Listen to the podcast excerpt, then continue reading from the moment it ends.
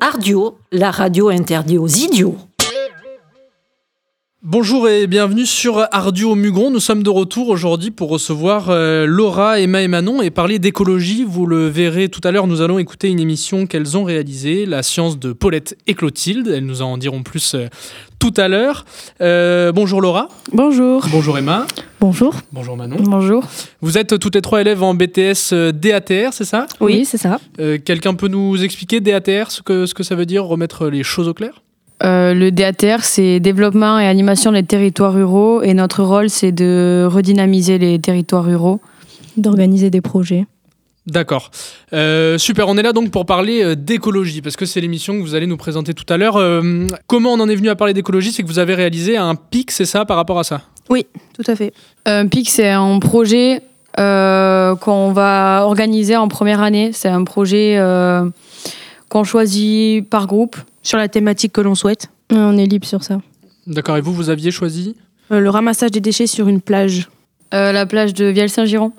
D'accord. Euh, D'accord, très bien, très intéressant. On le verra tout à l'heure. Vous avez donc réalisé une émission en rapport à ça. Euh, J'ai envie de vous poser une première question déjà, euh, à commencer par Laura. Euh, Laura, quel âge, quel âge avez-vous? 19 ans. Comment on envisage l'écologie à, à 19 ans? Euh, ben, moi, j'estime qu'il est important de participer à des activités pour préserver l'environnement. Et euh, je pense que normalement, tout le monde devrait se sentir concerné et euh, mettre en place euh, bah, du coup, des activités pour pouvoir ramasser les déchets et pour euh, préserver du coup, euh, notre planète.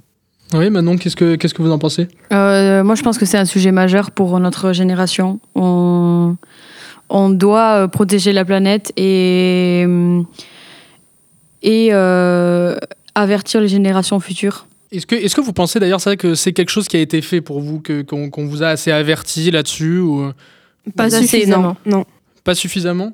Il y a une, euh, une- comment dire, une ambiance actuelle qui est, euh, qui est euh, tout à fait réelle et, et entendable de la fin du monde. Est-ce que vous arrivez quand même à avoir, vous, votre génération-là, à à 19 ans, donc Laura, encore un peu d'espoir pour, pour la planète, pour, pour ça? Est-ce qu'on arrive encore à se mobiliser ou est-ce que c'est trop tard? Non, non, il n'est jamais trop tard, mais euh, si chacun fait des efforts de son, de son côté, euh, bah, ça peut, on peut toujours s'en sortir. hein. Mhm. Si tout le monde met un peu du sien, euh, que ce soit juste pour trier ses déchets, euh, minimiser ses transports en prenant son vélo par exemple, euh, on peut y arriver ensemble.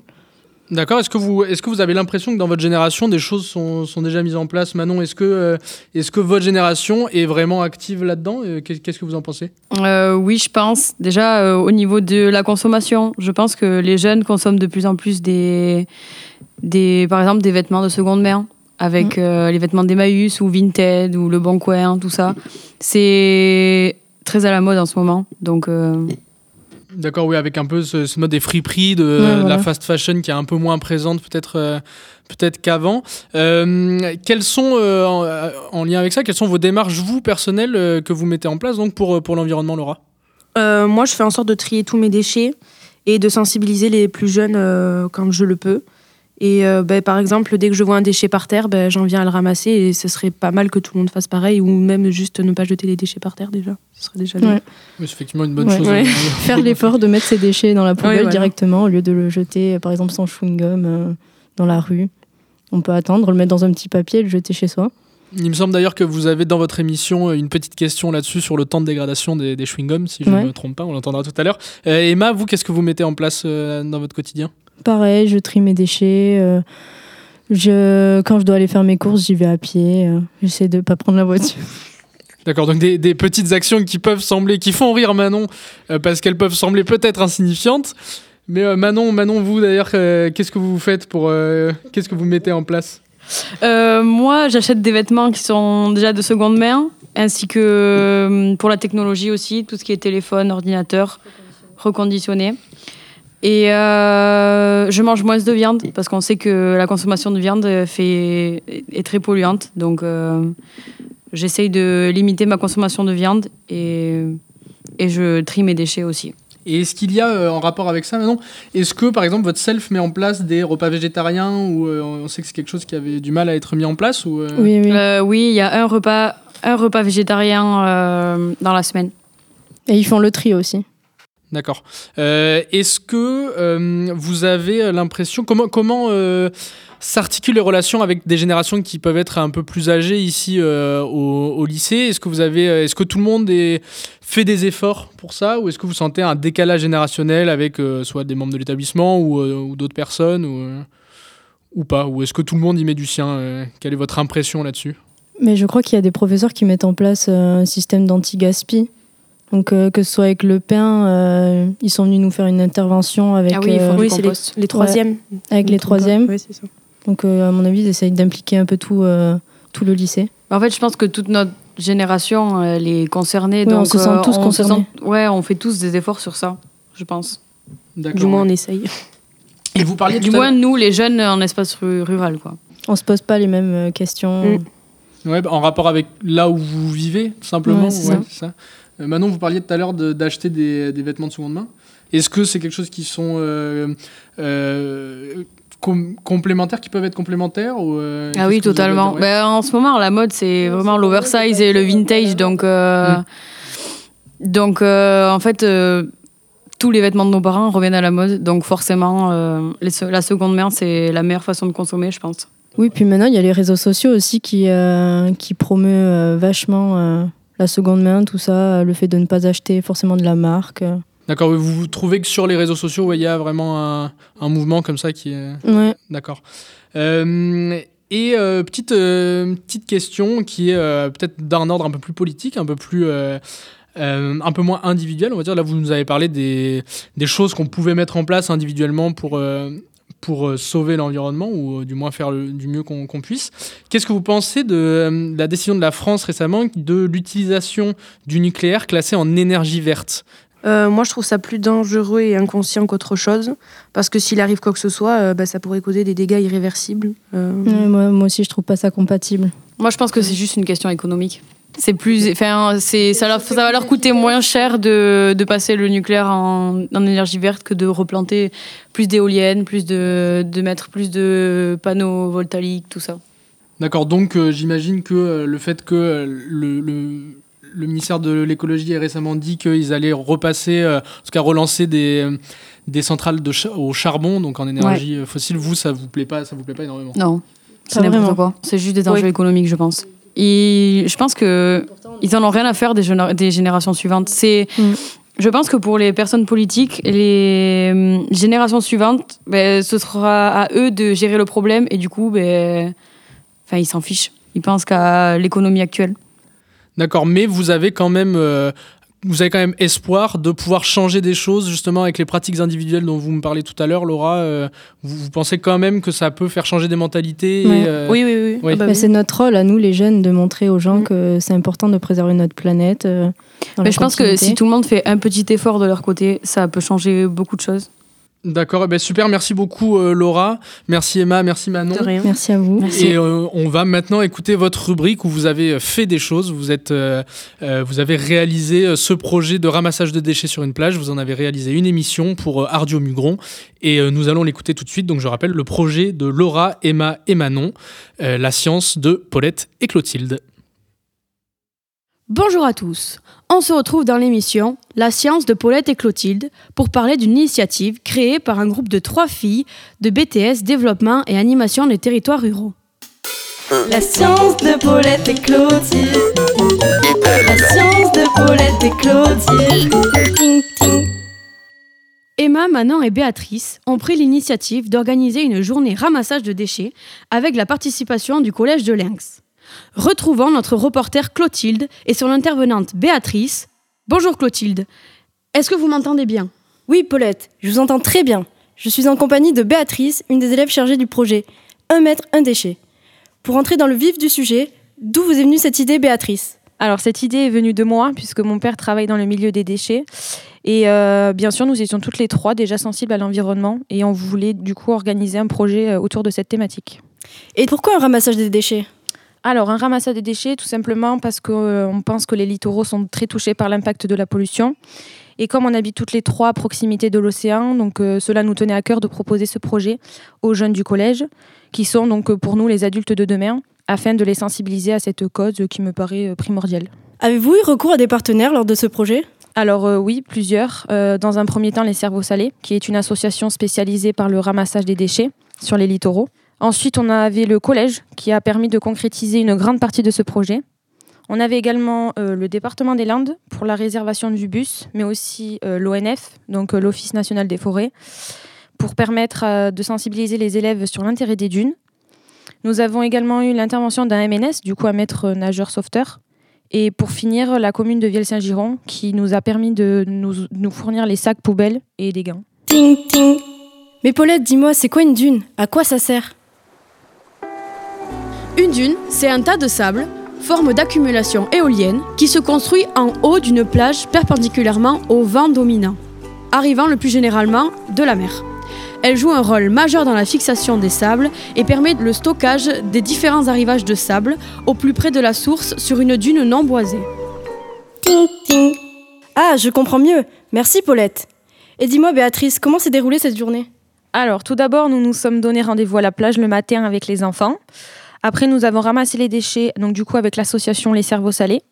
Puis nous avons eu l'intervention de l'ONF. Après ça, euh, on a proposé une activité sportive avec les professeurs de sport pour joindre un petit temps d'animation pour les enfants, pour qu'après ils puissent un peu se détendre. Oh, mais c'est super Dites-moi, dans quel état d'esprit se trouvaient les enfants? Bah, les enfants étaient très heureux de prendre part à ce projet et très soulagés de pouvoir le faire. Comment était la plage? Était-elle propre? Alors euh, non, elle n'était pas propre, mais elle a- il y a eu un petit temps de nettoyage qui a été effectué euh, avant notre intervention. Ting, ting. Dis-moi Paulette, combien de temps met un déchet pour disparaître? Eh bien, ça dépend des déchets. Les bouteilles plastiques, elles, mettent entre 100 et 1000 ans. Les sacs plastiques, 400 ans. Le verre, 4000 ans. Et les mégots et le chewing-gum, 12 ans et 5 ans. Ting, ting. C'est dingue Paulette Mais alors Béatrice, comment peut-on aider à la propreté des plages? Oh, il y a plusieurs solutions, comme par exemple participer à des ramassages récurrents proposés par des associations qui préservent les littoraux, comme par exemple du coup euh, les cerveaux salés qu'on a utilisés pour notre projet, qui se situe dans les Landes. Merci Béatrice. On retrouve Christian, notre envoyé spécial sur le terrain pour un micro-trottoir. Il est parti prendre la température auprès des étudiants de Mugron. Alors bonjour, dans le cadre d'un projet qui s'appelle 1 mètre un déchet, j'aimerais savoir si euh, tu as participé déjà à un ramassage de déchets sur les plages. Euh, non, pas sur les plages, mais en bordure de ruisseau, oui. Selon toi, quel type de déchets on retrouve le plus euh, dans la nature comme ça? De- des bouteilles en plastique, des poches. Et là, avec le Covid, on retrouve beaucoup de masques aussi dans les bordures. Combien de temps met un chewing-gum à se décomposer dans la nature? Euh, je dirais 40 ans. Bonjour Bonjour. À ton avis, euh, quels déchets retrouve-t-on le plus sur les plages? Euh, des bosses en plastique, euh, des verres, des canettes, des euh, boîtes d'emballage, des trucs comme ça. As-tu toi-même déjà participé à un ramassage de déchets? Non, jamais. Et à ton avis, combien de temps met un chewing-gum à se décomposer dans la nature? Milan. Bonjour. Bonjour. Selon toi, quels déchets retrouve-t-on le plus sur les plages? Ben, on retrouve souvent des sacs en plastique, des sachets de chips, des, gobelets en plastique et beaucoup de bouteilles en verre. Souvent des sandales euh, perdues et des objets euh, renvoyés par la mer. As-tu toi-même déjà participé à un ramassage de déchets? Non. Et selon toi, combien de temps met un chewing-gum à se décomposer euh, dans la nature? Je dirais 200 ans. Bonjour mademoiselle. Est-ce que je peux vous poser quelques petites questions? Quels déchets retrouve-t-on le plus sur une plage? Le plastique. As-tu toi-même déjà participé à un ramassage de déchets? Oui, c'était à l'école primaire. En CM2, on est parti à la plage avec notre maîtresse et on a ramassé tous les déchets qu'il y avait sur la plage. Un vieux boucau. À ton avis, combien de temps met un chewing-gum à se décomposer dans la nature? Je dirais une petite dizaine d'années. Bonjour. Bonjour. Euh, selon toi, quels déchets retrouve-t-on le plus sur une plage? Euh, des mégots de cigarettes, du plastique qui provient de la nourriture que les gens mangent sur la plage. As-tu déjà ramassé toi-même, à participé toi-même à un ramassage de déchets Euh, oui, une fois j'ai trouvé un préservatif sur la plage. Du coup, j'en avais plus, du coup, je l'ai réutilisé. Je suis, zé- je suis zéro déchet, moi. Donc. Combien de temps met un chewing-gum à se décomposer dans la nature Euh, je pense une vingtaine d'années. Et le plastique, euh, plus une centaine d'années. Voilà, parce que le chewing-gum est principalement composé de, euh, de euh, pétrole. Ting. Merci Christian pour ces précieuses informations. Nous remercions également les élèves qui ont participé à ce micro-trottoir, ainsi que Béatrice pour son intervention. Je vais rendre l'antenne à Paulette. À plus les amis Pour résumer, le développement durable et la protection de l'environnement est un sujet qui interpelle les jeunes de nos jours. C'est un enjeu majeur. Pour soutenir le mouvement, nous vous invitons à rejoindre les associations type Les Cerveaux Salés pour mettre la main à la pâte. Allez Clotilde, prépare ton maillot, direction la plage. À la semaine prochaine pour de nouvelles aventures. Bye bye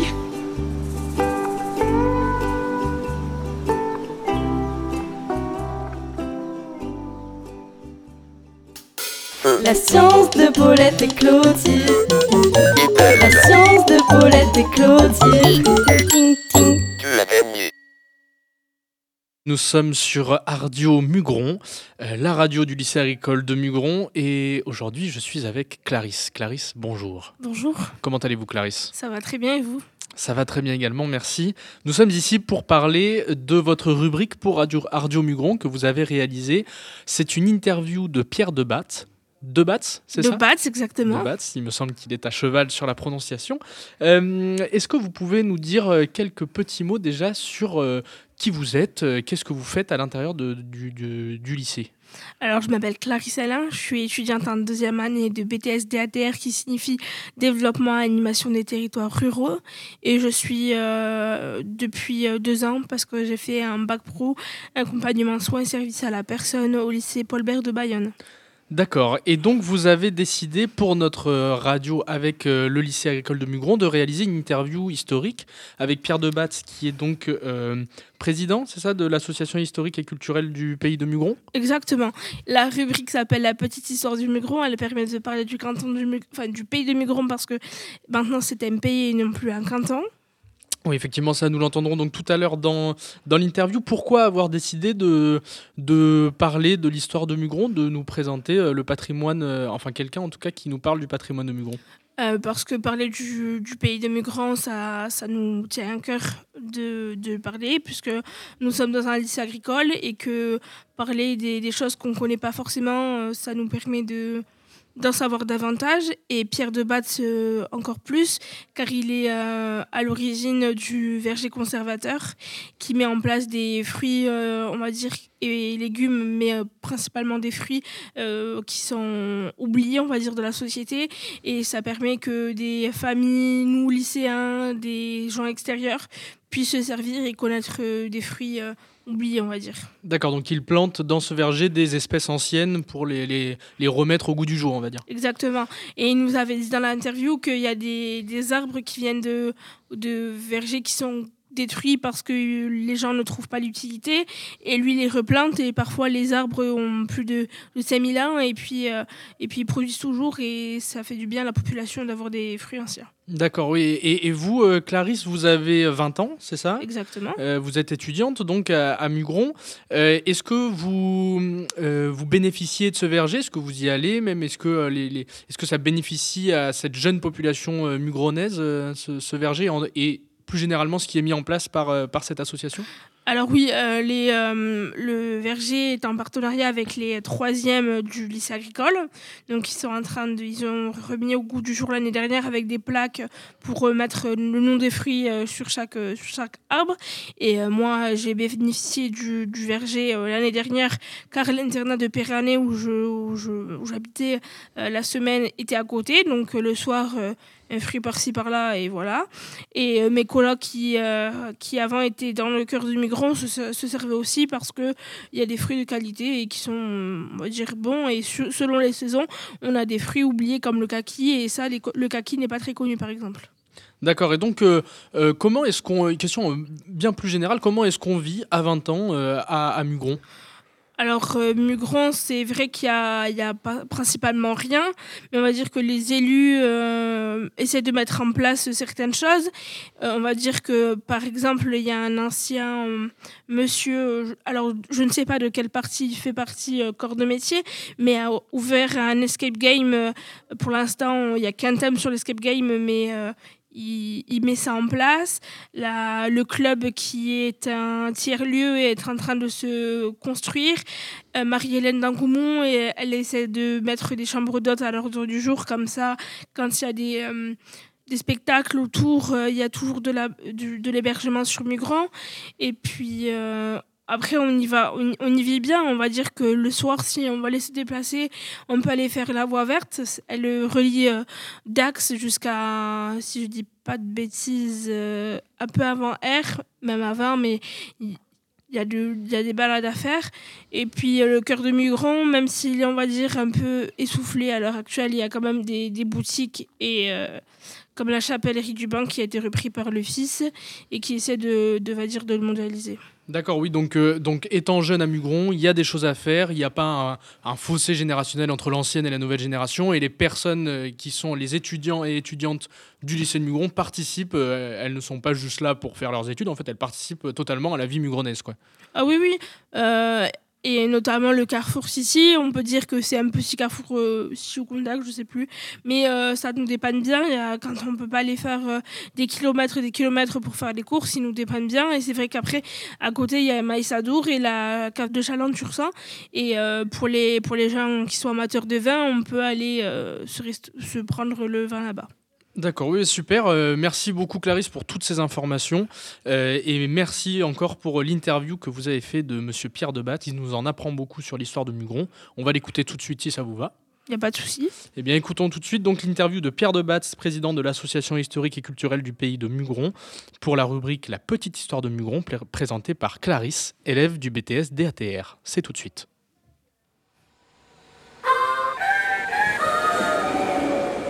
La petite histoire de Mugron. Chers auditeurs, je suis en compagnie de Monsieur Débat pour lui poser Oh quelques non. questions. Deux bats. On est en Gascogne ici. On me prononce TS. Pat, ok. L'interviewé merdeur, t'as pas fini. ah d'accord. Je suis en compagnie de Monsieur Débat pour lui poser quelques questions. En premier lieu, présentez-vous et présentez votre association. Bon, je suis Pierre de Batz. Euh, je suis président de l'association historique et culturelle du pays de Mugron. Pourquoi de pays? Parce que administrativement, nous ne sommes plus un canton à Mugron, mais un pays. Et cette association est chargée à des missions précises, à savoir tout ce qui est culture, tout ce qui est histoire de ce territoire-là. Donc euh, ce qui est culture, c'est tout ce qu'il y a d'historique, et il y a des choses historiques. Pas loin d'ici, d'ailleurs, pas loin du lycée. La chapelle du cimetière est un exemple tout à fait original.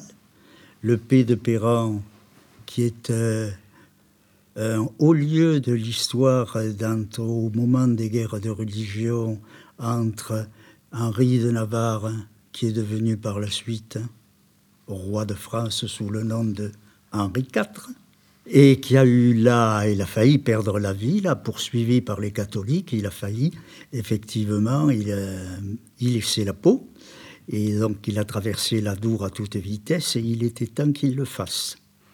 Voilà, il y a pas mal d'histoires comme ça, là, surtout au XIXe siècle, qui a été pour la Chalosse un grand moment, un moment de grande richesse.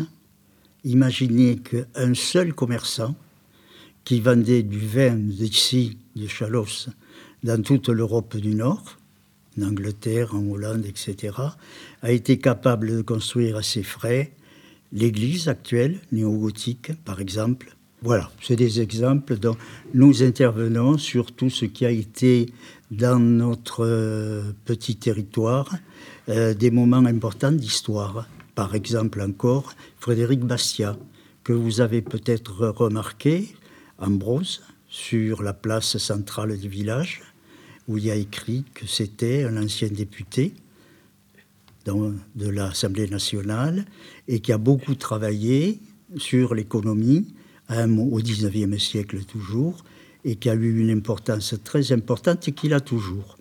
Je vois, parce que j'habite sur la place, je vois beaucoup de choses, mais je vois qu'il y a des gens qui viennent, soit d'Écosse, parce qu'ils ont un kilt, alors on les reconnaît facilement, d'autres euh, des États-Unis, parce qu'ils parlent fort, les Américains en général, et puis qui viennent voir la statue de ce grand homme.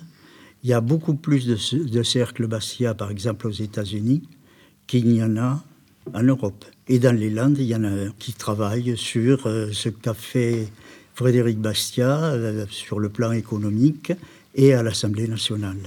Donc euh, moi, en deuxième temps, j'aimerais savoir quel lien vous pouvez faire entre votre association et le BTS DATR. Oh, ben c'est un vieux lien. Euh, nous avons fait ce, premier, ce verger en 2000 2014. hein. Donc en 2014, nous avons pris contact avec le conservatoire végétal d'Aquitaine. Euh, ce conservatoire-là est à Montesquieu, dans le Lot-et-Garonne. Et donc pour sécuriser les, essences anciennes, il les disperse sur des lieux comme celui de Mugron. Il y en a à Pouillon, il y en a un peu partout sur le territoire national. Et ils nous ont fourni des essences rares. Vous avez là, par exemple, un figuier qui, a 25 000 ans. Enfin, pas, pas lui. Vous voyez, l'espèce, la variété de ce figuier est une des plus vieilles qui existent sur le territoire national. Mais si jamais ils ont un pépin, une grêle, une tempête, et on va vers des tempêtes, là, vous le savez. Euh, donc, euh, c'est une façon, en dispersant les variétés, c'est une façon de les sauvegarder, plus sûrement que si on les laisse sur un seul territoire. Et le lien que vous pouvez faire entre Alors le lien, c'est que nous avons commencé très tôt le lien avec le lycée.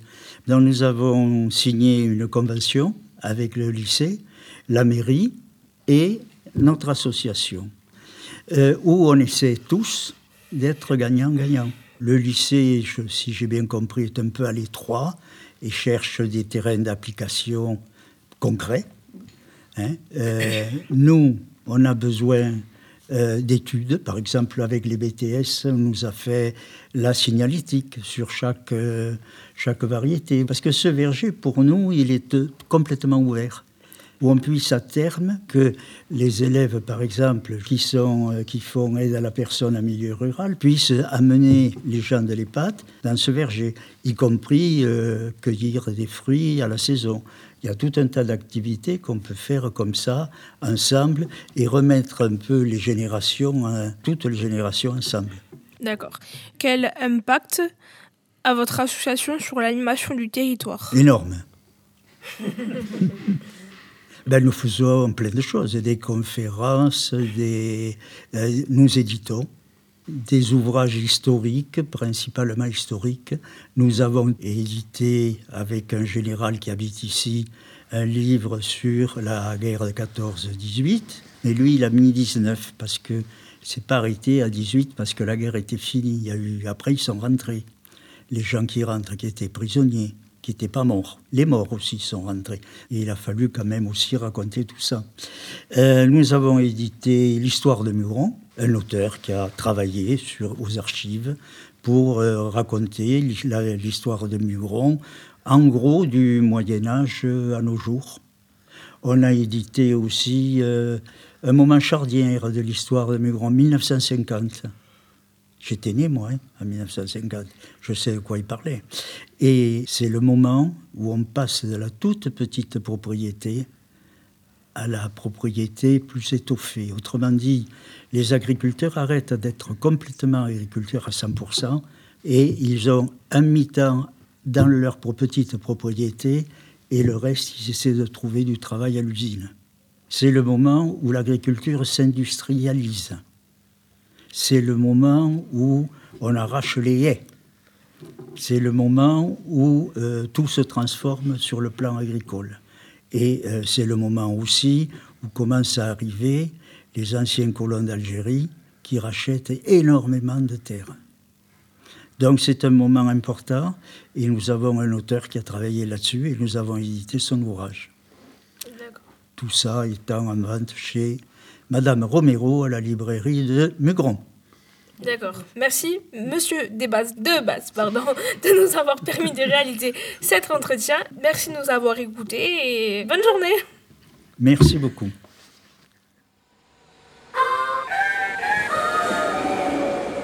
La petite histoire de Mugron.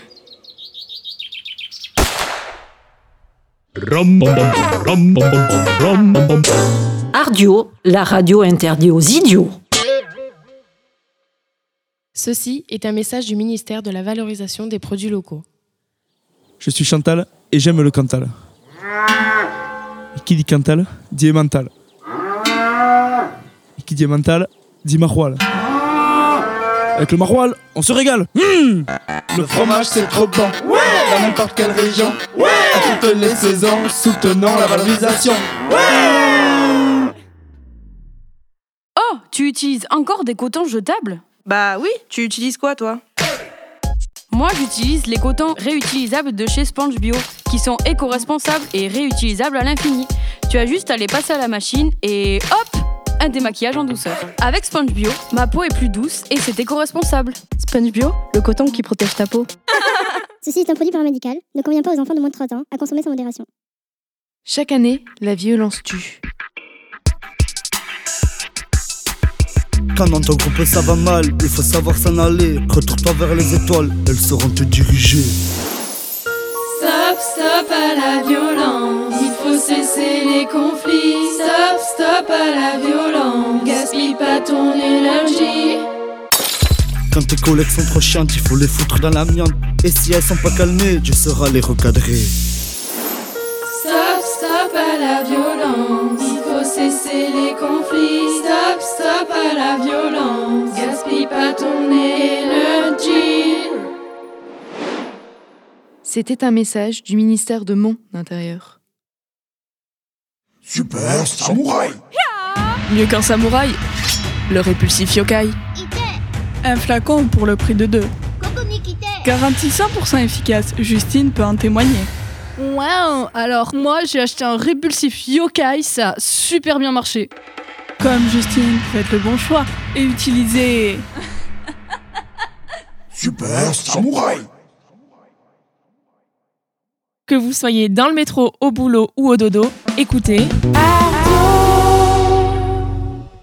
Bonjour et bienvenue sur euh, Ardio Mugron. Aujourd'hui, euh, nous sommes avec euh, Léa, Héloïse et Gaël. Léa, bonjour. Bonjour. Héloïse, bonjour. Bonjour. Gaël, bonjour. Bonjour. Euh, Léa, Héloïse, Gaël qui sont euh, élèves en BTS ici au lycée agricole de Mugron. Et nous nous retrouvons pour quelques questions sur votre projet que vous avez présenté. Vous avez réalisé une rubrique pour cette euh, radio que nous allons écouter tout à l'heure. Euh, cette rubrique est autour des yokai, qui sont des légendes japonaises. Vous, en- vous nous en direz plus tout à l'heure. J'ai quelques questions à vous poser là-dessus. Mais d'abord, euh, l'ensemble des rubriques et des chroniques qui ont été proposées à Radio Mugron viennent de ce qu'on appelle un pic. Euh, alors, est-ce que vous pouvez expliquer aux auditeurs et auditrices ce qu'est un pic Euh, oui, bien sûr, euh, PIC signifie euh, projet d'initiative et de communication. Euh, Le but était de mettre en œuvre nos connaissances acquises en cours et de développer nos capacités de gestion de projet dans une situation concrète, euh, ainsi que d'améliorer notre autonomie et notre communication par le biais d'une animation. Euh, nous avions un champ libre sur le sujet euh, de, notre, euh, de notre événementiel et nous nous sommes euh, réunis par euh, centre d'intérêt. D'accord, donc vous avez à faire une sorte de euh, gestion de projet, de mini-projet événementiel, c'est ça? Euh, oui, c'est un montage de projet de A à Z. D'accord. Et alors, euh, on peut se poser la question, on est dans un BTS DATR, je le rappelle, donc développement et animation des territoires ruraux, c'est ça? Et pourquoi avoir choisi ce thème sur la, la culture japonaise alors? Ben, on a toutes les trois une passion commune pour le Japon. Mais aussi pour euh, développer la culture auprès des lycéens.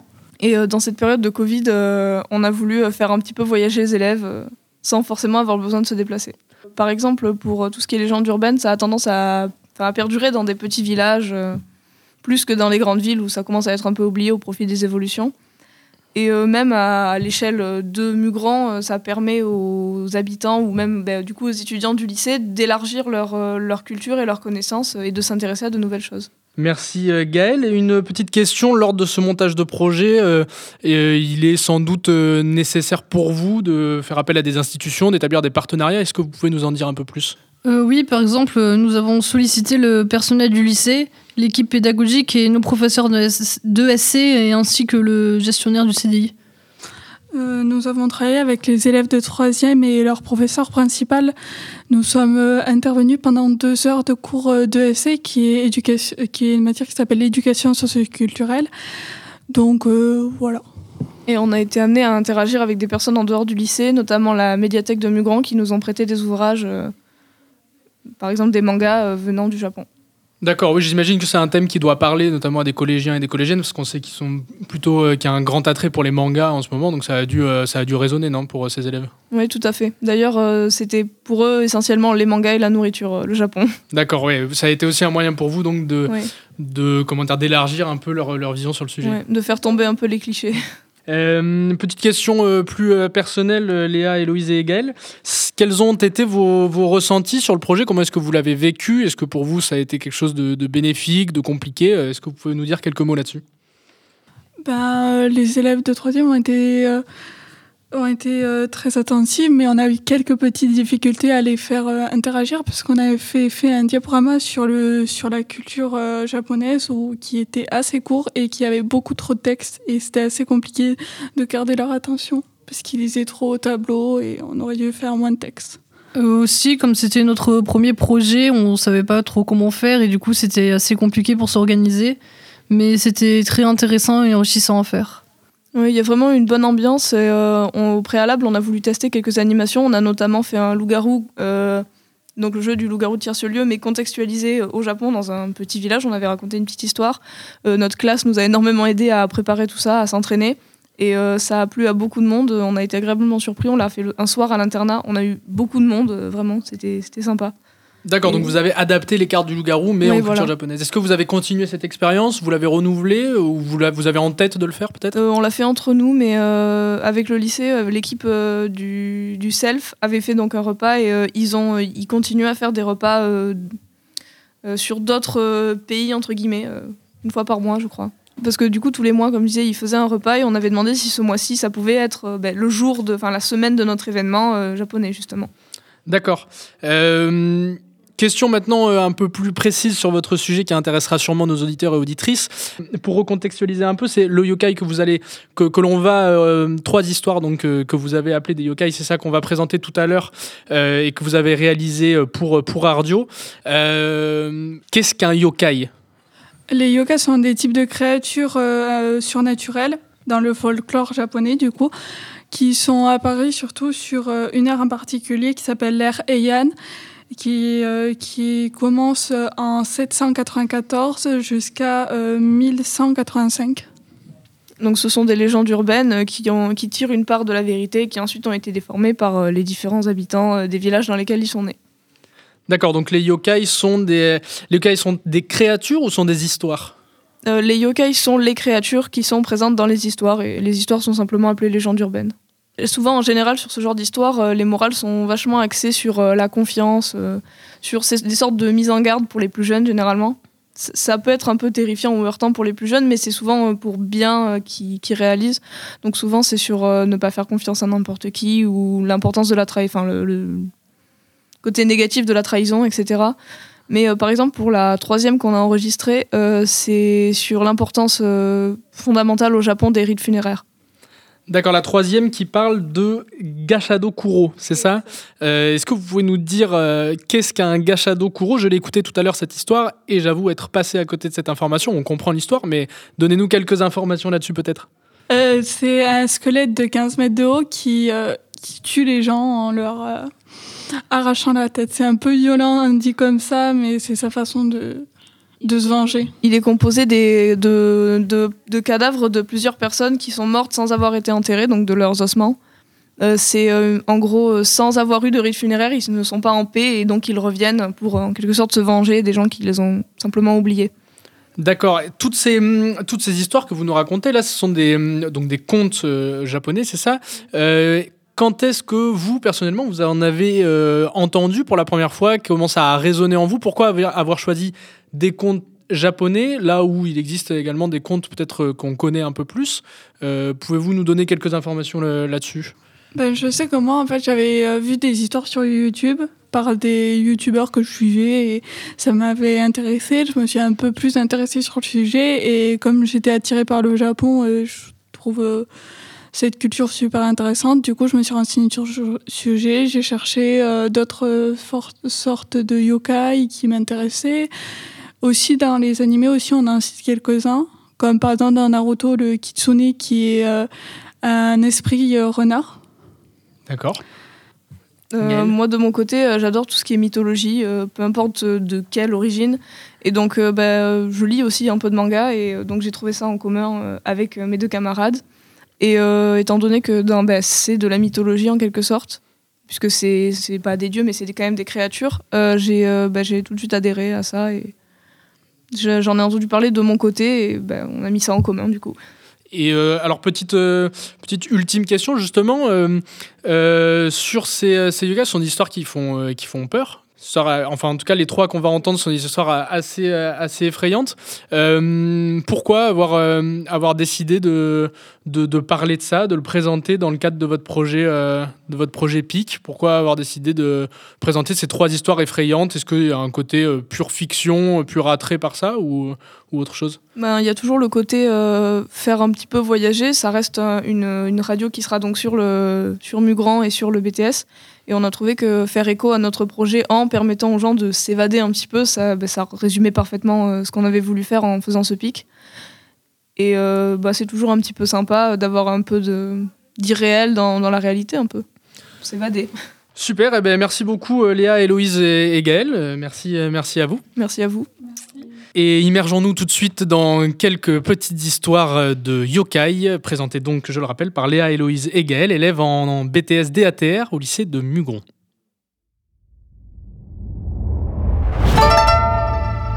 Kuchisake Ona. La femme à la bouche fendue.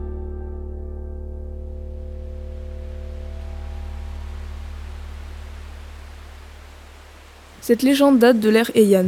Elle raconte qu'une femme, extrêmement belle mais tout aussi vaniteuse, était mariée à un samouraï jaloux. Un jour, sûre de sa beauté, elle décida de tromper son mari, jugeant que sa beauté ne pouvait pas se réserver à un seul homme. Le samouraï, la suspectant de la tromper, lui fendit la bouche de sa lame, d'une oreille à l'autre, en s'exclamant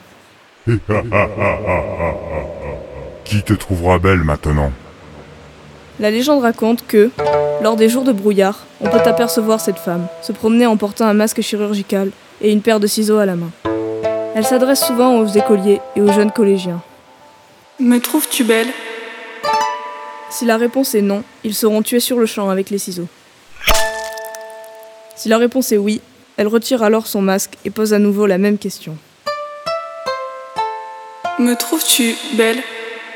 Dans ce cas-là, si l'enfant lui répond non, elle le tue également sur le champ. Si l'enfant lui répond qu'elle est belle, dans le cas où ce serait une fille, elle lui découpera la bouche comme son mari lui a fait.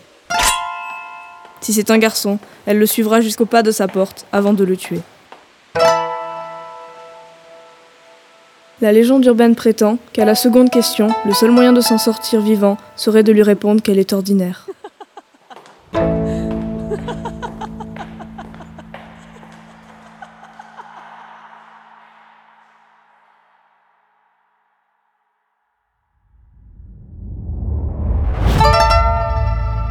Yuki Ona.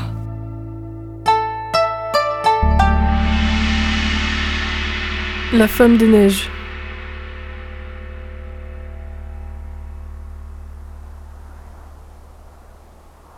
Alors qu'une effroyable tempête sévissait sur la forêt, le bûcheron Mosaku et son apprenti Minokishi, âgé de 18 ans, se réfugièrent dans une petite cabane au milieu de la forêt. Pendant la nuit, le feu de la cheminée s'éteint et un vent froid réveilla Minokishi.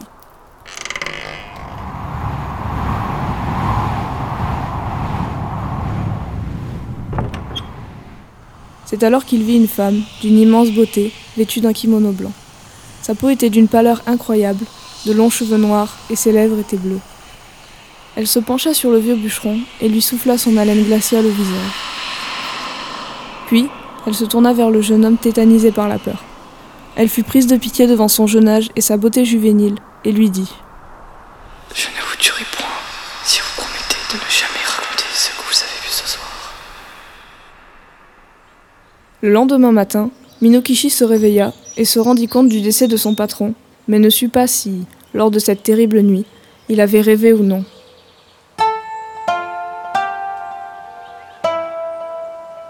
Plus tard, le jeune apprenti rencontra une jeune femme fort belle qui se nommait Oyuki. Yuki signifiant neige. Un jour, il lui raconta l'histoire de cette étrange nuit où il avait pu rencontrer la femme des neiges. Sa femme, qui était en réalité Yukiona elle-même, se mit en colère et l'abandonna. Elle épargna sa vie, car elle avait eu des enfants avec lui, mais lui promit de revenir le châtier s'il n'était pas un bon père pour eux. Elle se transforma en brouillard blanc et disparut par le conduit de la cheminée.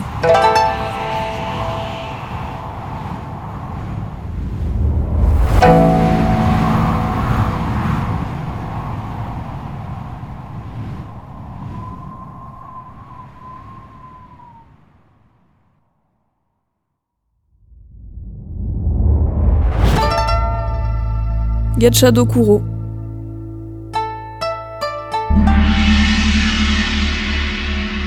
Le squelette affamé.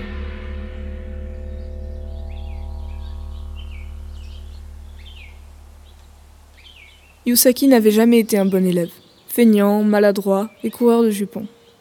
Son maître, Akurei, n'en obtenait rien de bon. Un jour, Yusaki fut convoqué par son maître afin qu'il affronte l'élève d'un autre combattant du comté voisin. Terrifié et conscient de sa faiblesse, il paniqua et se terra dans la forêt jusqu'à la tombée de la nuit. Akurei, son honneur bafoué, se mit à la recherche de son élève et, lorsqu'il le retrouva, pointa sa lame vers lui. Pitié, maître, ne, ne me tuez pas, je, je saurai laver votre honneur, je, je vous le jure. Mais le maître abattit son sabre d'un geste vif, tuant Yusaki sur le coup, laissant son cadavre sur place. Quelques mois plus tard, incapable de trouver le repos à cause de l'absence de rite funéraire, et, rongé par les remords et la colère d'avoir été abandonné au cœur de cette forêt, Yusaki devient un Gachado Kuro. Pourchassant quiconque traversait cette forêt.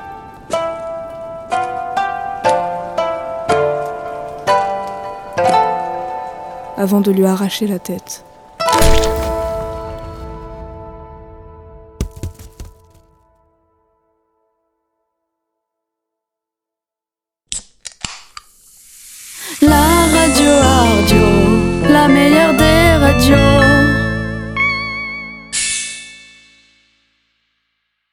Bonjour et bienvenue sur Ardio Mugron. Nous sommes de retour en plateau avec euh, Jeanne, Tatiana et Bétiane. Jeanne, bonjour. Bonjour. Tatiana, bonjour. Bonjour. Bétiane, bonjour. Bonjour. Vous allez bien? Très bien. Ça va. Bien.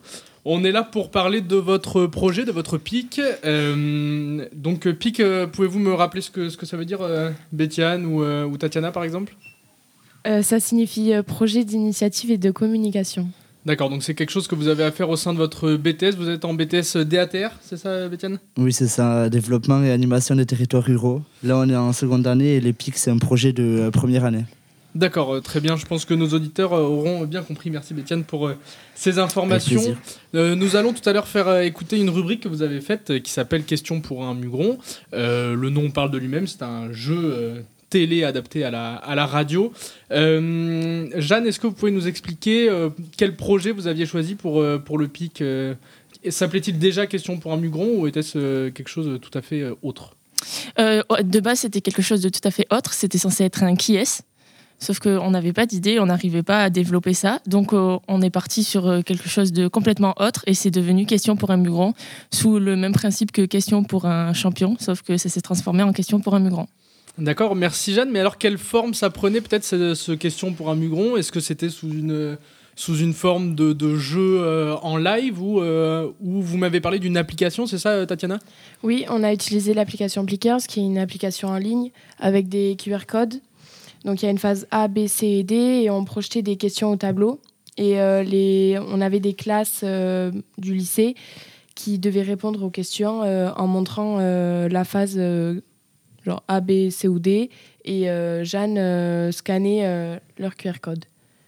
C'était un peu une compétition pour euh, savoir qui allait avoir euh, le meilleur taux de réponse quoi, D'accord. entre les classes. D'accord, une compétition entre les classes du, du lycée agricole de C'est ça. c'est ça Pour savoir qui connaissait le mieux les filières, du coup. C'est ça, oui, parce que le fond du jeu. C'était euh, de faire connaître les, les filières euh, du lycée. D'accord, d'accord, ok. Alors pourquoi avoir choisi ce, ce- ce thème-là?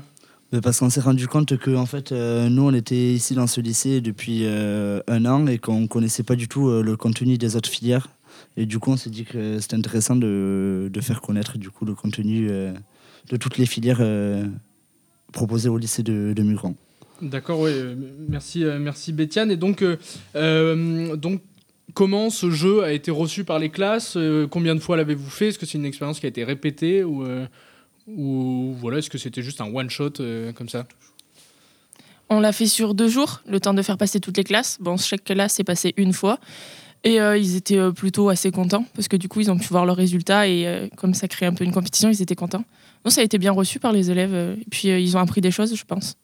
D'accord, ouais. Euh, oui, effectivement, euh, on va l'entendre tout à l'heure. On apprend des, on apprend des choses euh, lors de ce jeu. Donc, comment est-ce que là, pour la radio, vous l'avez, mis en place, Tatiana? Comment est-ce que vous avez, vous êtes passé d'un QR code qu'on peut pas utiliser à la radio? Comment est-ce que vous avez, comme ça, mis en place ce jeu à la radio pour Radio Mugron On a fait deux équipes qui s'affrontaient avec des sonnettes. Et celle qui répondait avait un point ou deux points suivant la manche. D'accord, ouais. Et, et Bétiane, vous êtes, euh, me semble-t-il, l'animateur sur, euh, Oui, c'est ça. sur ce jeu.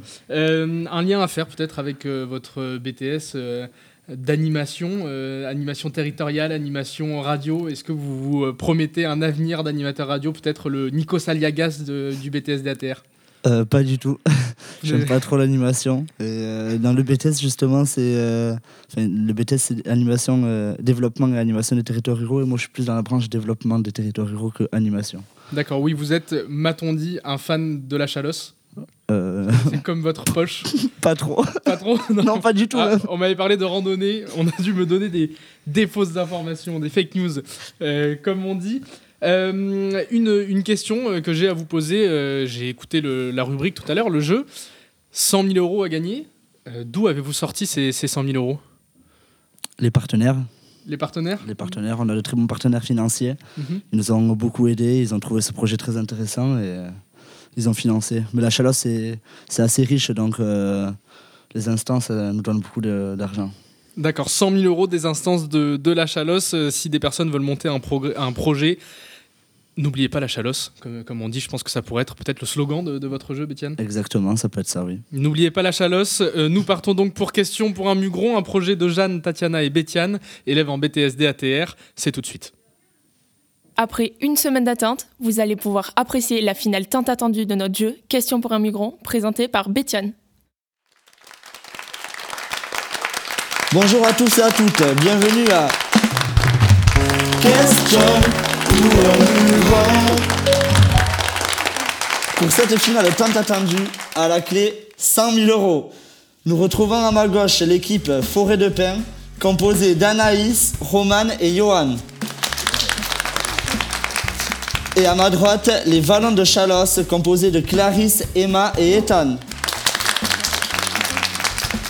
Chers auditeurs et participants, je vous rappelle les règles du jeu.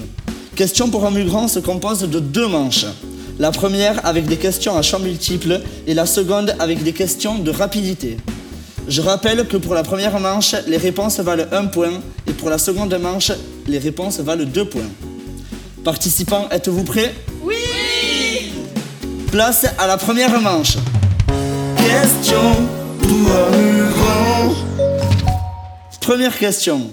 Quelles sont les deux matières techniques du SAPAT Éco et français, ESGH, ESC, maths histoire ou ESF, ESC Forêt de Pin, je vous écoute. ESF, ESC, ESC. Bonne réponse.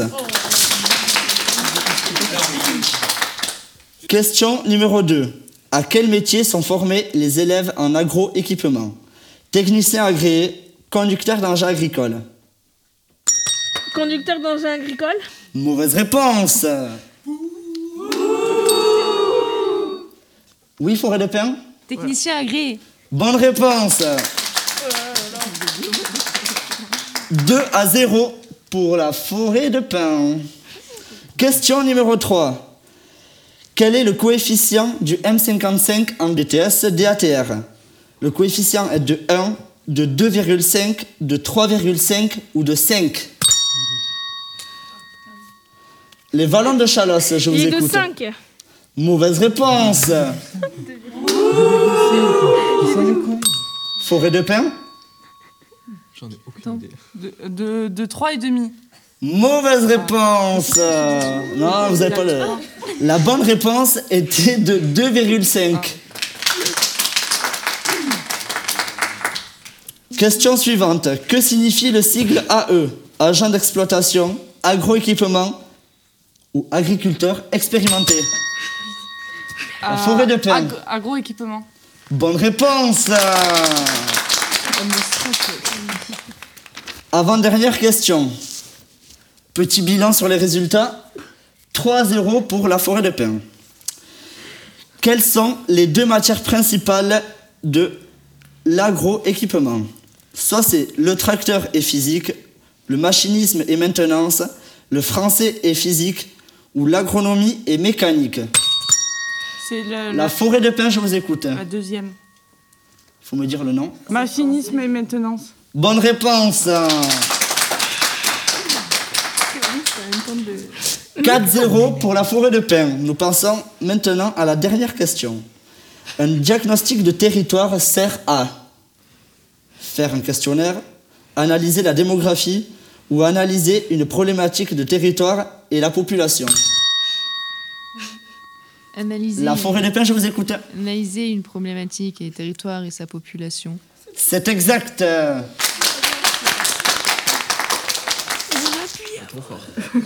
À l'issue de la première manche, la forêt de pin gagne 5 à 0. Nous passons maintenant à la seconde manche. Question pour un muron. Donc euh, la seconde manche, c'est une euh, manche de rapidité. Donc dès que j'ai posé la question, vous pouvez buzzer et donner la réponse. Première question. En quoi consiste le BTS DATR La forêt de pin, je vous écoute. Euh, développement, animation des territoires ruraux. Ce n'est pas l'intitulé, mais en quoi consiste? Quelle est la matière principale et qu'est-ce que nous faisons le plus? Euh, tout ce qui est communication, économie. Faux. Vous pouvez répéter la question, s'il vous plaît, très En cher quoi consiste le BTS DATR Ah, du, du, du projet. Du projet Je vous accorde le point. C'était monter des projets en relation avec le territoire rural.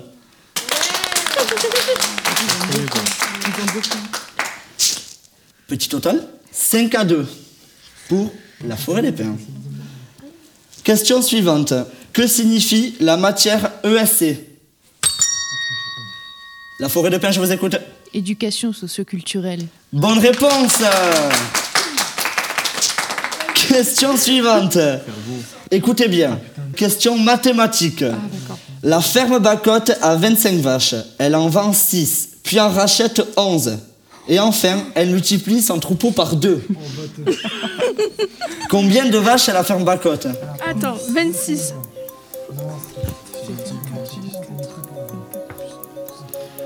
Question pour 60. Bonne réponse pour la Vallon de Chalos. Bravo, bravo, Ethan. Prochaine question. En DATR, quelle est la durée du stage sur l'année? Euh, La forêt des pins, je vous écoute. 12 semaines. Bonne réponse Prochaine question. Euh, quelle est la spécificité que l'on retrouve dans les trois filières euh, au lycée de Mugron Mais Euh. le SC, le- l'éducation sociale et culturelle. Mauvaise réponse. Mais si. Pouvez-vous répéter la question, je vous prie? Quelle est la spécificité que l'on retrouve dans les trois filières? L'agroéquipement, SAPAT et le DATR.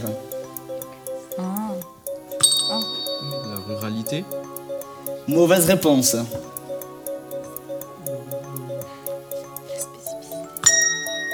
Euh, Les de Chalos, je vous écoute. Mauvaise réponse. La forêt des pins, je vous écoute. L'agricole Mauvaise réponse.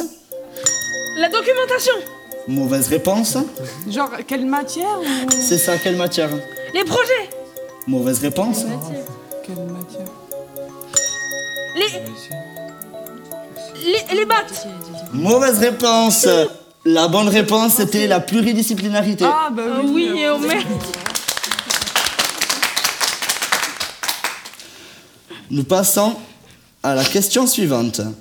En DATR, combien avons-nous de professeurs d'économie euh, Les vallons euh, de Chalosse. Bonne réponse.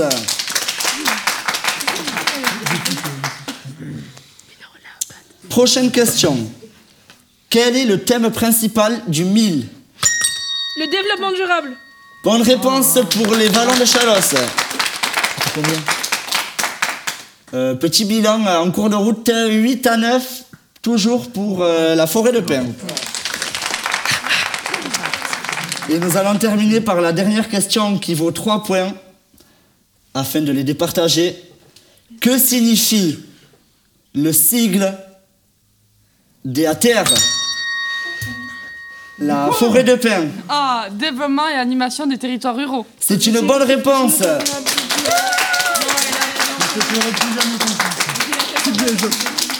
Félicitations à la forêt de Pin, vous remportez donc cette grande finale et empocher les 100 000 euros. C'était question pour un migrant, on se retrouve la semaine prochaine. Question pour un migrant.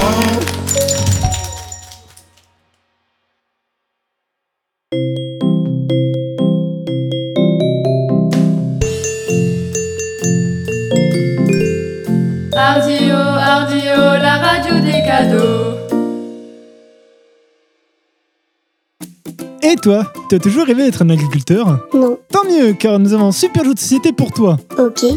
Farming Game est un jeu destiné aux enfants à partir de 6 ans. Il permet de développer vos connaissances et vos savoirs sur l'agriculture. Est-ce qu'on peut gagner un tracteur? Non, mais tu peux acheter Farming Game dans tous les commerces proches de chez toi. Même ma mère a essayé et elle a kiffé. Farming Game. Tu joues, tu la fermes. Attention, ceci est un message de l'Office de tourisme de Mugron en collaboration avec Parcoursup. Ah, Mugron. Ah, Mugron. Du lundi au vendredi, on vit ici et on subit. Il n'y a pas tout ce que vous voulez dans ce petit pays. Une boulangerie, une pharmacie, une épicerie, une chapellerie. On n'est pas loti comme à Paris, mais on est bien ici. De midi jusqu'à minuit, on étudie l'économie. Venez tous au lycée de Mugron pour réussir votre vie. Ah. Ah, Mugron.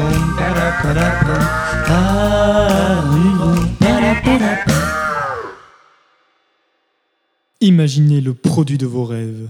Doux, chaleureux, agréable. 10 couches pour un confort maximal. Design affirmé au service de votre sécurité. N'en rêvez plus, le PQ de la République est disponible dès maintenant. Pas de panique, l'arrêt public est là. Oh non, Gachadokuro a encore piétiné mes fleurs, j'en peux plus. Oh, et moi, Kuchisake Onna a encore tué un de mes enfants. Et avec Yuki Onna qui s'amuse à éteindre nos cheminées, on a froid. Vous en avez marre des yokai? Vous voulez vous débarrasser des yokai Appelez Yokai Buster au 06 69 06 66 et nous viendrons les chasser de chez vous. Cet appel sera surtaxé à 30 euros par seconde pour tout remboursement. Merci de nous contacter. L'appel sera surtaxé à 60 euros par milliseconde. Ardio. La radio de los locos. Bonjour et bienvenue sur Radio Mugron. Nous sommes de retour sur le plateau pour parler d'une nouvelle rubrique, Toutes nos couleurs, réalisée par Camille, Angélique, Hugo et Johan. Nous allons les avoir par téléphone, pas directement sur le plateau. Euh, nous allons avoir donc Camille et Johan, normalement, que nous allons essayer de, joindre. Commençons par Camille. Allô Camille? Camille, est-ce que tu es là? Salut, tu es tombé sur ma messagerie. Euh, veuillez me rappeler bisous. À la fin. Eh bien, bisous Camille. Nous n'aurons pas donc Camille sur ce plateau, mais il me semble que nous avons en ligne euh, Johan. Johan, euh, bonjour. Bien, bonjour. Comment ça va Johan? Euh, très bien, et vous? Ça va très bien, merci beaucoup. On est ici pour euh, parler, euh, comme euh, les autres que, que j'ai pu avoir avant ici au plateau, de votre projet PIC. Est-ce que vous pouvez nous en dire quelques mots et nous présenterons tout à l'heure votre rubrique qui s'appelle Toutes nos couleurs. Est-ce que vous pouvez nous donner quelques informations sur votre projet PIC? Du coup, on a agi avec une association qui était les Bascos. C'est une association qui est dans les Landes. Et donc on est allé voir un lycée et euh, ensuite on a utilisé nos outils pour pouvoir euh, arriver à notre, notre but. D'accord, donc euh, si je comprends bien, vous êtes allé sur le terrain pour mener des actes de, de sensibilisation, c'est ça? Exactement. D'accord, et, euh, et quels ont été les, les moyens que vous avez mis en place pour ces sensibilisations? Est-ce que c'était des ateliers de parole ou est-ce que ça allait un peu plus loin avec, euh, avec des plaquettes, des chiffres, des données statistiques? Est-ce que vous pouvez nous en dire plus? Alors nous, les moyens qu'on a utilisés, en fait, oui, on a commencé euh, avec quelques statistiques, donc pour pouvoir les mettre dans le contexte. Et ensuite, on leur a montré euh, une vidéo de Kate Haring, qui lui euh, était, on dire, appartenait au monde LGBT, qui était un grand, artiste. Et ensuite, on leur a fait réaliser des affiches où ils ont pu mettre un peu ce qu'ils pensaient de ce que c'était le, monde LGBT. D'accord, euh, très intéressant. Est-ce que euh, vous, en tant qu'élève, vous avez, euh, vous avez eu des, ateliers de sensibilisation comme ça déjà dans votre scolarité Est-ce que c'est quelque chose qui vous a manqué C'est pour ça que vous avez voulu en faire Pouvez-vous nous, en dire plus là-dessus? Alors non, en fait j'en ai jamais eu. J'ai déjà eu des ateliers sur une fois sur l'éducation sexuelle et on a vaguement parlé de de- de- d'homophobie. on trouvait ça pertinent de qu'il y en ait plus quoi. D'accord, oui, euh, très bien, mais effectivement, je pense que c'est une très bonne chose. Alors, euh, je, je m'excuse auprès des auditeurs et auditrices si la réception de Johan est un peu mauvaise, mais, euh, mais Johan, on vous entend quand même. Euh, une, autre, une autre petite question pour vous. Est-ce que vous avez été témoin d'actes homophobes déjà au lycée? Est-ce que c'est un sujet qui vous importe? Qu'est-ce que Qu'est-ce que vous avez à dire là-dessus? Alors, euh, j'ai jamais été témoin, mais euh, j'ai j'ai entendu plusieurs plusieurs histoires ou anecdotes ou même des amis à moi qui, euh, qui ont été touchés par ce genre de, de harcèlement de, de, de genre. pour, pour vous, c'est important d'en parler, de, de mettre ce problème, euh, de mettre ce, pro- ce problème sur la, la, la scène publique, entre guillemets, en tout cas de le faire apparaître au sein des établissements scolaires. Oui, c'est important. Il faut que qu'on en parle plus. Ça existe. D'accord, très bien. Et pour, euh, pour Ardio, vous avez réalisé une, euh, trois séquences qui sont euh, trois fictions, des dialogues, des situations dans lesquelles peuvent se, remarquer, enfin se remarquent très clairement d'ailleurs, des actes homophobes. Pourquoi avoir choisi de, de le réaliser sous forme de fiction? Est-ce que c'est pour nous immerger dans les problèmes et nous, nous faire comprendre au-delà des chiffres? On essayait de représenter un nombre de personnes qui ont pu être touchées par ce genre de problème. Et euh, donc, on a essayé de leur donner un petit message de, de, de courage. Est-ce que vous avez un message à passer aux personnes LGBT qui sont concernées euh, au lycée, au collège, en tout cas en établissement scolaire? Un message d'espoir peut-être? Ah bah, juste soyez qui vous êtes et, rien de plus finalement. Très bien, merci beaucoup Johan pour votre intervention. De rien. Et nous pouvons enchaîner avec euh, votre rubrique qui s'appelle, je le rappelle, Toutes nos couleurs, une rubrique réalisée par euh, Johan que nous avions au téléphone aujourd'hui, ainsi que Camille, Angélique et Hugo. C'est tout de suite, c'est parti. Ici c'est toutes nos couleurs. Question homo, viens on en parle. Question hétéro ou toutes les autres sexualités. Viens on en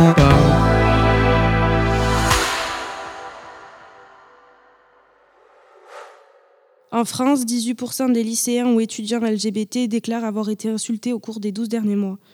L'homophobie est en hausse de 38% en milieu scolaire. Après les insultes s'ajoutent moqueries, menaces, agressions physiques ainsi que du cyberharcèlement.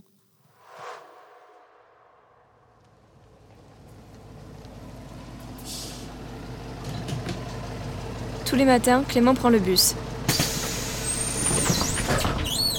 Mais ce qu'il redoute, c'est Hugo qui l'attend au fond du bus avec un cutter. À Skip, il le frappe et l'insulte quasiment tous les matins.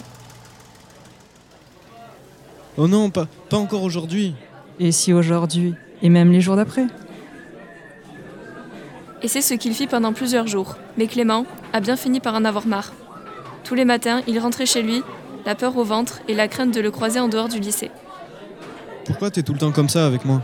Parce que tu marches comme une pédale et t'es une tafiole. Et alors, tu, tu as peur? Oui, mon père m'a toujours dit que c'était pas naturel. C'est dégueulasse. Ton père t'a dit ça car euh, il, il est fermé d'esprit et pas assez informé sur le, le sujet. Je vais t'expliquer ma vision des choses et euh, après tu pourras faire ton propre avis.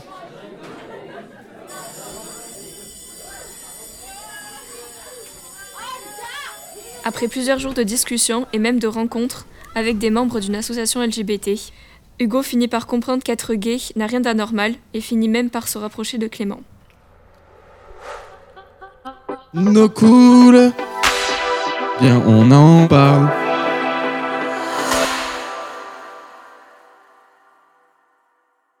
Dans le milieu du travail, l'homophobie reste un sujet tabou. 20% des personnes LGBT sont victimes de discrimination à l'embauche ou dans leur emploi au cours des 12 derniers mois. Selon SOS Homophobie, en 2014, 56% des sondés n'ont pas de soutien face aux actes homophobes dans leur entreprise. Et 85% des comportements homophobes ne sont pas sanctionnés.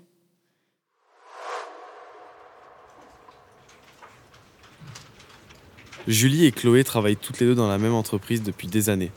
Tout se passait très bien avec leurs collègues jusqu'au jour où leur relation a été découverte par une de leurs collègues et elle l'a dit à tout le monde dans l'entreprise. Elles vont être convoquées par le directeur. Elles attendent dans le couloir devant le bureau du directeur. Mais t'inquiète pas, ça va bien se passer. Ils nous connaissent depuis des années. Pourquoi leur regard changerait sur nous? Non mais tu te rends compte, on a caché notre relation pendant deux ans et ça fait trois ans qu'on travaille dans cette entreprise et là on risque de perdre notre travail juste parce qu'on est un couple de femmes. Les filles commencent à stresser sur leur avenir dans l'entreprise et s'imaginent le pire. Le directeur leur fait signe d'entrer dans le bureau.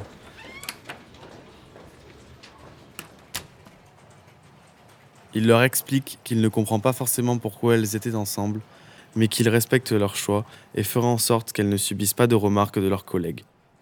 Les filles sont soulagées, elles peuvent continuer de bosser dans de bonnes conditions sans crainte. Mais la suite ne s'est pas passée comme ça.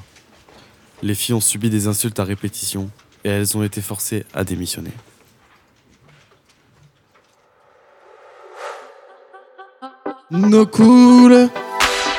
Bien, on en parle.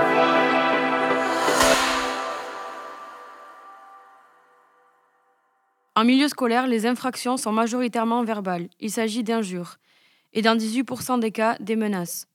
Les personnes victimes d'actes anti-LGBT constatés par la police sont dans l'immense majorité des hommes, 75%, et plus souvent des jeunes. 58% ont entre 15 et 34 ans. Si vous êtes victime d'agression, contactez le 01 41 83 42 81. Paul arrive tous les matins en retard. Il ne travaille plus. Chaque matin, il angoisse et a la boule au ventre au moment d'aller au collège. Bonjour monsieur. Paul, va t'asseoir. Dépêche-toi. Paul part s'asseoir en tremblant. Alors là, ta fiole, tu vas arriver à répondre à la question? Parce que ça commence à me faire chier d'accueillir les pédales en mon cours. C'est ce qu'il aurait voulu dire s'il le pouvait. Au lieu de ça, il décide de piéger Paul avec une question. Peux-tu me dire la superficie de la Papouasie? Pourquoi vous êtes toujours contre moi? Qu'est-ce que je vous ai fait? Depuis le début de l'année, j'ai perdu 15 kilos. J'ai la boule au ventre rien qu'à l'idée de venir dans vos cours. Paul aurait aimé lui répondre ça s'il pouvait. Il n'y a pas de fin heureuse. Paul a été harcelé toute l'année et n'a jamais pu en parler à son entourage.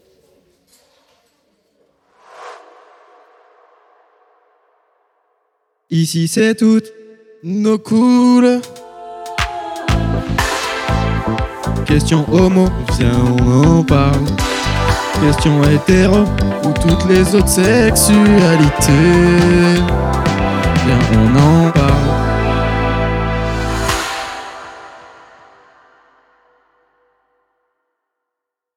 Bonjour et bienvenue, nous sommes de retour sur Arduo Mugron et nous recevons euh, maintenant le groupe composé de Morane et Anaïs qui vont nous expliquer leur, euh, leur projet euh, très, bientôt qui a été rejoint d'ailleurs par Ethan et Roman sur la petite présentation qu'ils vont nous faire ensuite. On vous dira tout ça tout à l'heure, mais tout d'abord, bonjour Morane.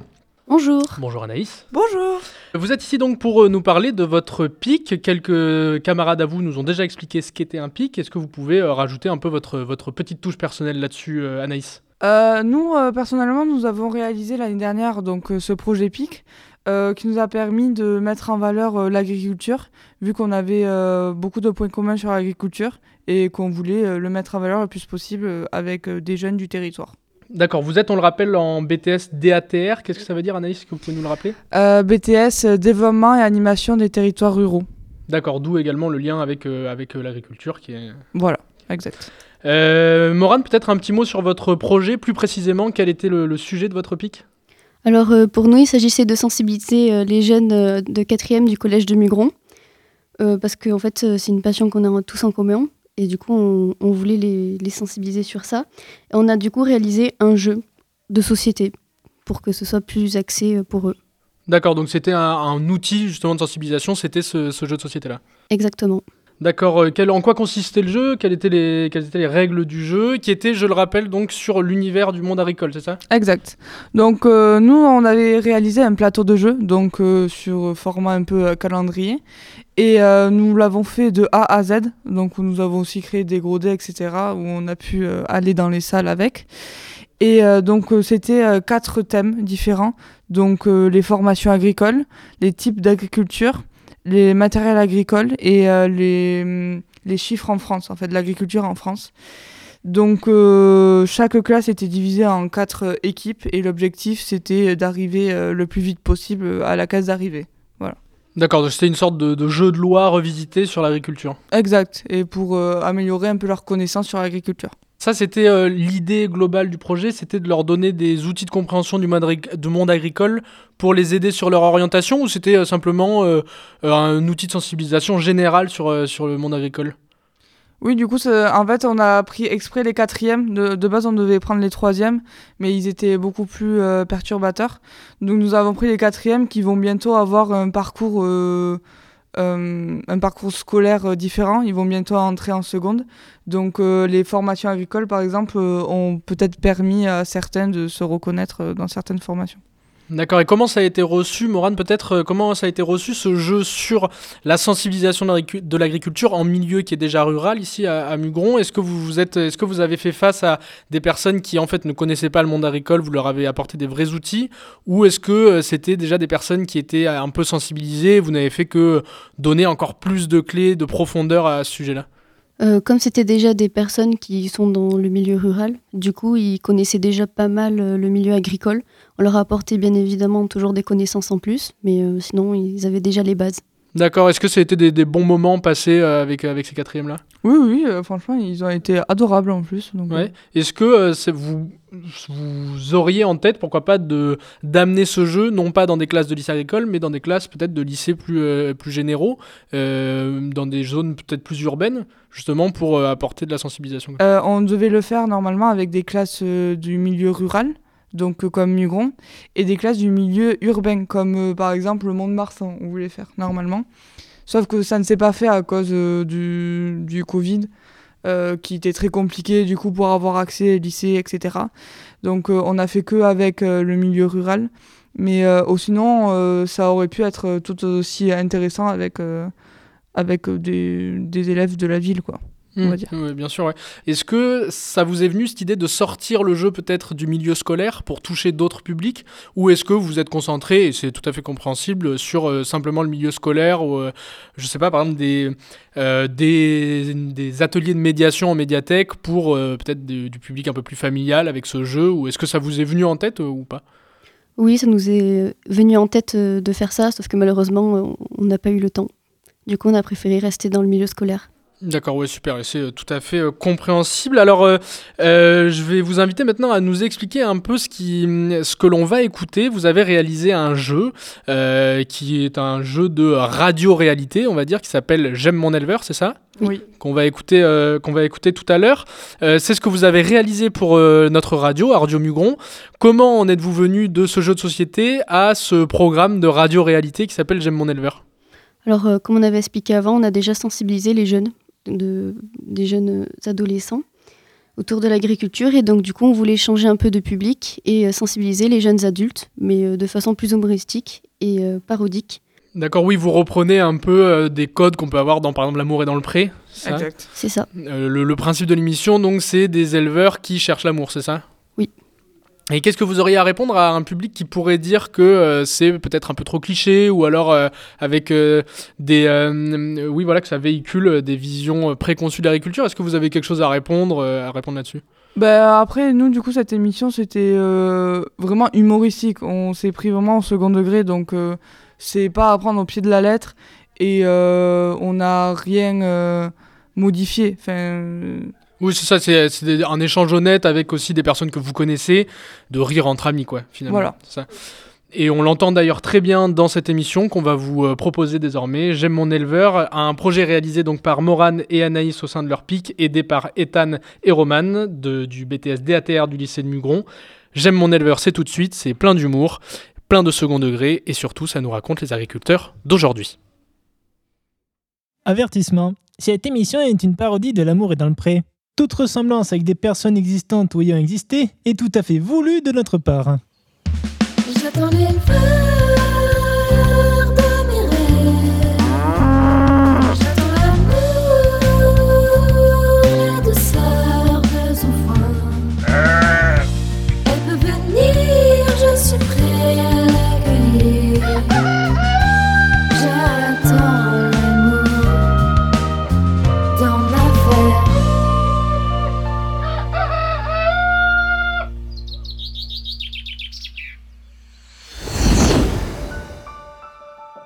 Bonjour chers auditeurs, bienvenue dans J'aime mon éleveur, une émission pour trouver la femme de nos futurs agriculteurs qui n'attendent que d'être aimés. À la fin de cette émission, trois de nos candidats trouveront l'amour. Nous avons interrogé 50 futurs agriculteurs, écoutons tout de suite leurs réactions. Je suis aujourd'hui sur le terrain à la rencontre de futurs éleveurs. Nous sommes à Mugron, au lycée agricole. Je vais aider les agriculteurs de demain à trouver l'amour. On le dit un peu bof, ma tâche ne sera pas facile. Euh, Est-ce qu'elle doit savoir faire la cuisine? Oh, pas obligatoirement. hein. Est-ce que tu préfères ta copine à ton tracteur? Bon, allez, non. Quelle est la première chose que tu regardes chez une femme? Son cul. Euh, Quel type de caractère aimes-tu? Euh, qui se laisse pas trop faire. Est-ce qu'elle doit savoir faire la cuisine? Bien sûr, en salopette. Euh, Quel est ton date parfait? Le tracteur. 1455 XL. Et première génération. Hein. Est-ce que tu préfères ta copine à ton tracteur? Question suivante. Tu touchais plus de tracteurs que de femmes Euh, Quelle est la première chose que tu regardes chez une femme? C'est beaux yeux ronds. As-tu un style vestimentaire préféré? Sans vêtements. Que- Est-ce que tu préfères ta copine à ton tracteur? Ah, je sais pas, ça dépend. Hein. Là, tu touches une corde sensible, là. hein. Quelle est ta femme idéale? Pff, Franchement, la femme idéale? Euh, Vous savez, moi, euh, deux bras, deux jambes, euh, une tête, et voilà. hein. Un beau sourire, un beau sourire. Il faut qu'on soit romantique un peu quand même. Partons maintenant à la rencontre de nos prétendantes. Quelle est la première chose que tu regardes chez un garçon? Ses yeux. Euh, As-tu un style vestimentaire préféré? Euh, les chemises. Euh, Est-ce qu'ils doivent savoir faire la cuisine du coup? Ah bah oui, oui. Quelle est la première chose que tu regardes chez un homme? Euh, ses yeux et ses fesses. Quel type de caractère aimes-tu? Car- Enfin, assez caractériel. Est-ce qu'il doit savoir faire la cuisine? Bah, minimum. Genre savoir faire des pâtes, quoi. Quelle est la première chose que tu regardes chez un homme? Ses yeux. Quel type de caractère aimes-tu? Un caractère fort. As-tu un style vestimentaire préféré Mm, Non. Est-ce qu'il doit savoir faire la cuisine? Un minimum, oui. Euh, Quel est ton date parfait? À la plage avec un bon verre de vin. Nous avons donc choisi nos trois candidats, dont Lucas, 19 ans, futur agriculteur qui préfère son tracteur à sa future compagne. Quelle couleur de cheveux préfères-tu pour une femme? Châtain ou blonde?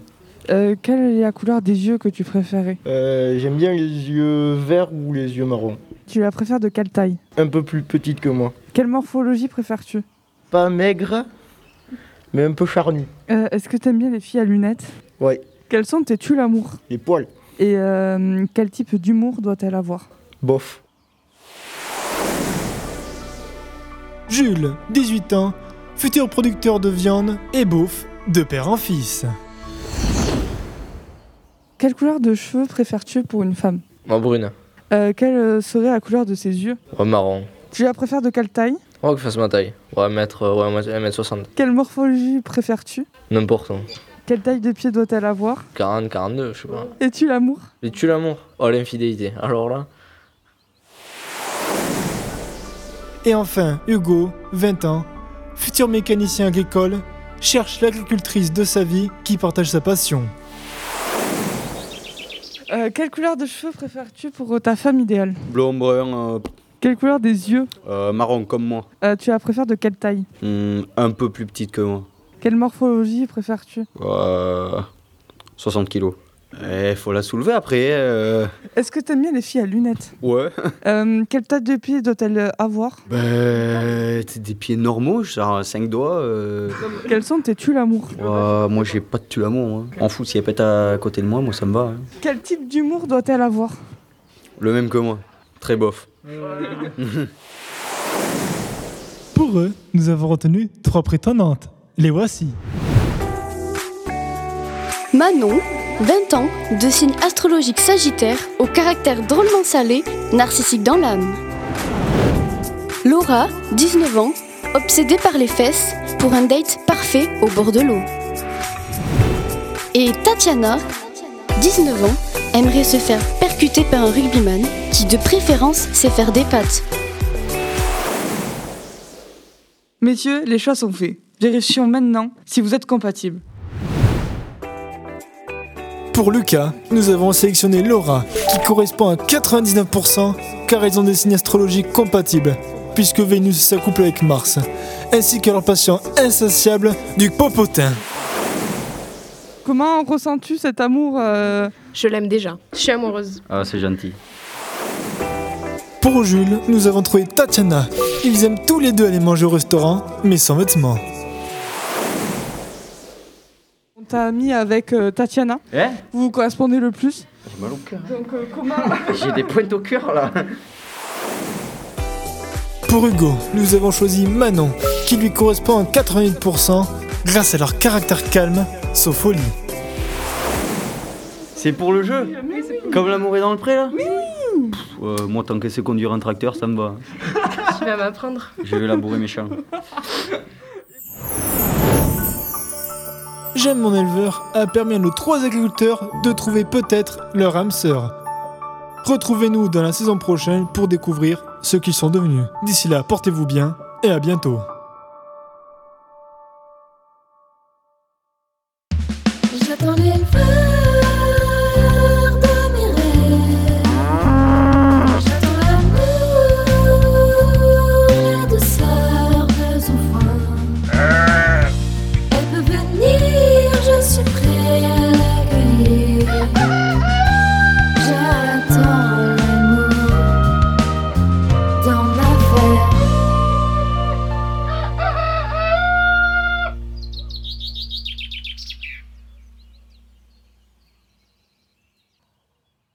Même à vélo Écoutez. Et faites attention de ne pas tomber à l'eau. Merci à tous de nous avoir écoutés. C'était Ardio Mubron. Une émission réalisée avec Laura, alias La Bob. Anaïs, alias Maïs. Léa, doubleuse de yokai professionnelle. Gaëlle, alias la voix off des légendes. Euh, Héloïse, alias Justine de la pub. Manon, juste Manon. Betchan Banks. Emma. Kiki pour les intimes. Jeanne ou Jeannette. Tatiana fait un tatoche. Roman ou Josh. Moran ou Momo pour les plus intimes. Clarisse ou Claclou pour les plus BG. Ethan, l'ingénieur. Thierry, Sounette pour les intimes. Gégé, la prof. Mathis, Hugo, Johan, Camille et Angélique.